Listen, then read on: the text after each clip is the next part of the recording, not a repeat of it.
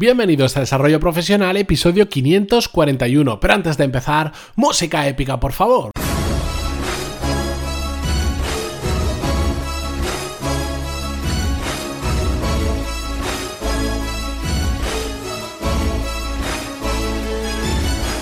Muy buenos días a todos y bienvenidos un viernes más a Desarrollo Profesional, el podcast donde hablamos sobre todas las técnicas, habilidades, estrategias y trucos necesarios para mejorar cada día en nuestro trabajo.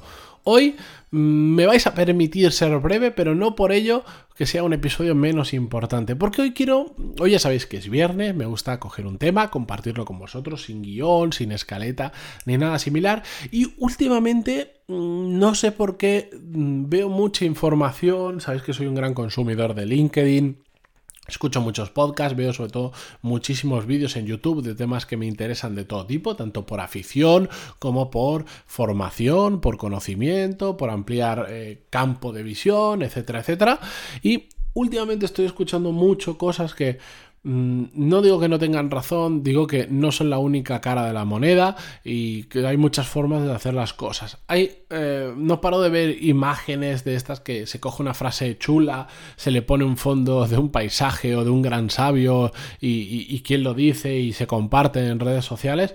Y a veces me pone muy nervioso todo esto porque creo que son frases que pueden estar bien, pero que hay que darles un contexto.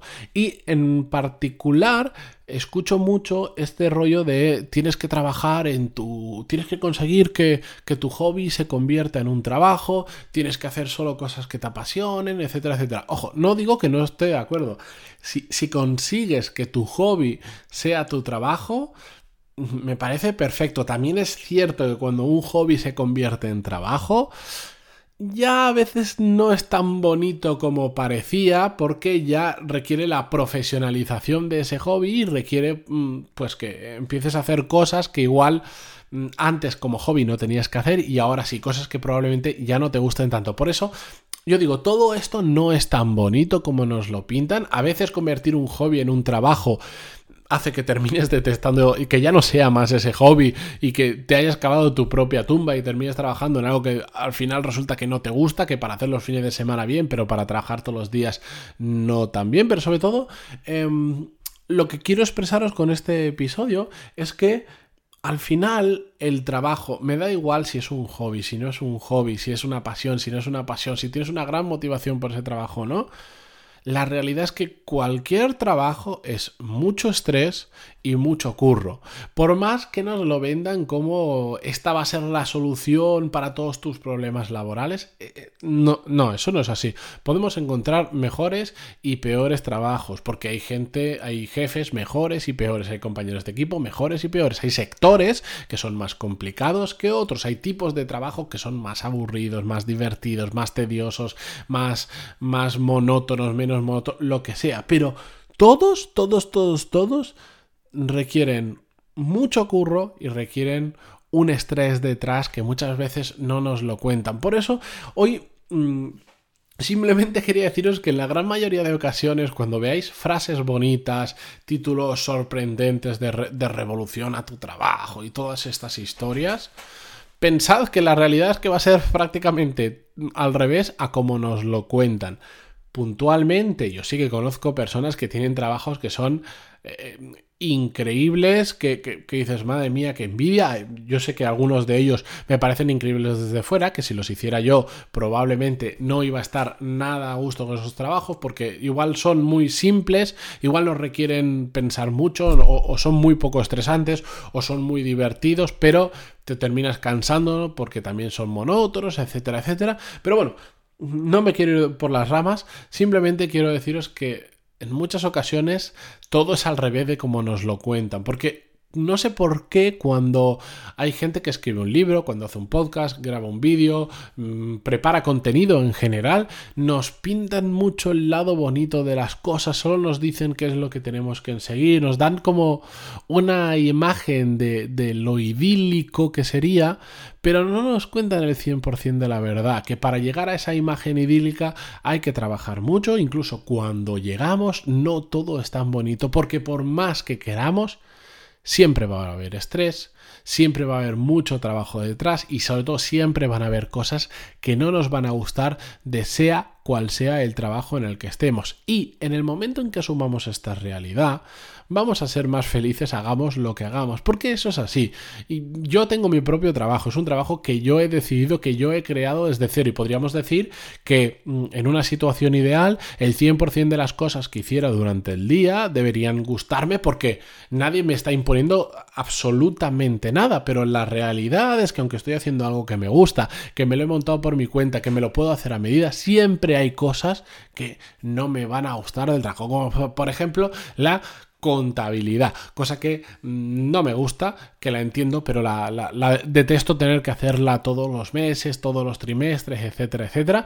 Mm, y, aunque lo delegues, el simplemente el hecho de ver una factura ya, eh, ya, ya, ya, a mí no me gusta absolutamente nada, sobre todo si la tengo que pagar. Pero bueno, tonterías aparte, de verdad. Eh, por más que un trabajo sea un hobby, por más que un trabajo pinte súper bien, siempre van a haber cosas que no nos van a gustar. Y mucho ojo a cómo nos venden a veces la moto, cómo venden el humo de la gran revolución en tu trabajo, el siguiente salto que puedes dar en tu trabajo, el trabajo de tu vida, el trabajo de tus sueños. Yo recuerdo, siempre aparece cada X tiempo hay algún millonetis o alguna empresa un poco peculiar que lanza, yo creo que es más una acción de marketing que otra cosa, pero bueno, lanzan una super mega oferta de trabajo de gana una barbaridad de dinero por simplemente vivir en una isla desierta haciendo, no sé, una chorra, como si cuidaras la isla desierta que es pequeñita y buscan una persona y hacen un concurso, por eso creo que es todo marketing, pero bueno, y todas estas historias. Y la gente alucina y ve los comentarios y dice, madre mía, ese es el trabajo de mis sueños, ese es el trabajo perfecto, ganas mucho dinero, haces poco, encima vives en un paraíso, etcétera, etcétera. Bueno, pues aún así, esas historias bonitas, os puedo asegurar que hay muchas cosas detrás que no os gustarían absolutamente nada de su trabajo. Para empezar, porque estaríais absolutamente solos en una isla desierta, que igual la primera semana se agradece un poquito de tranquilidad, pero después terminas como la película esta de Tom Hanks hablando con los cocos. Mm, pero bueno, a lo que iba, de verdad. Eh, cualquier trabajo es estrés, cualquier trabajo es mucho trabajo. No os preocupéis si el vuestro es así, porque entonces es como el de casi cualquier persona. Y, con esto yo me voy a despedir por hoy. Sé que es un episodio más corto de lo normal, pero oye, es viernes, estaréis cansados, yo también lo estoy. Toca descansar, toca recargar las pilas para volver la semana que viene, como siempre digo, con más energía que nunca. Empezar muy bien el lunes, bien prontito a trabajar, porque es lo que nos toca, ¿verdad? Bueno, dicho esto, seguimos la semana que viene con un nuevo episodio. Muchísimas gracias por estar ahí, por vuestras valoraciones de 5 estrellas en iTunes, vuestros me gusta y comentarios en iVoox o donde sea que lo escuchéis. Cualquiera, mm, cualquier pequeña acción que hagáis, yo lo agradezco muchísimo porque sobre todo ayudáis a que el podcast tenga más difusión, que últimamente yo no sé qué ha pasado, pero a tema de descargas y ya por curiosidad, porque es viernes y hemos cerrado el tema, últimamente se han disparado, no, no consigo entender por qué hablo con gente y sí que me van diciendo, no, yo se lo he recomendado a un amigo, lo estáis recomendando muchísimo eh, con el boca a boca y eso es el mejor marketing del mundo para mí y también vosotros estáis ayudando a otras personas, así que de verdad, de corazón, os lo agradezco muchísimo y seguimos el lunes con un nuevo episodio. Adiós.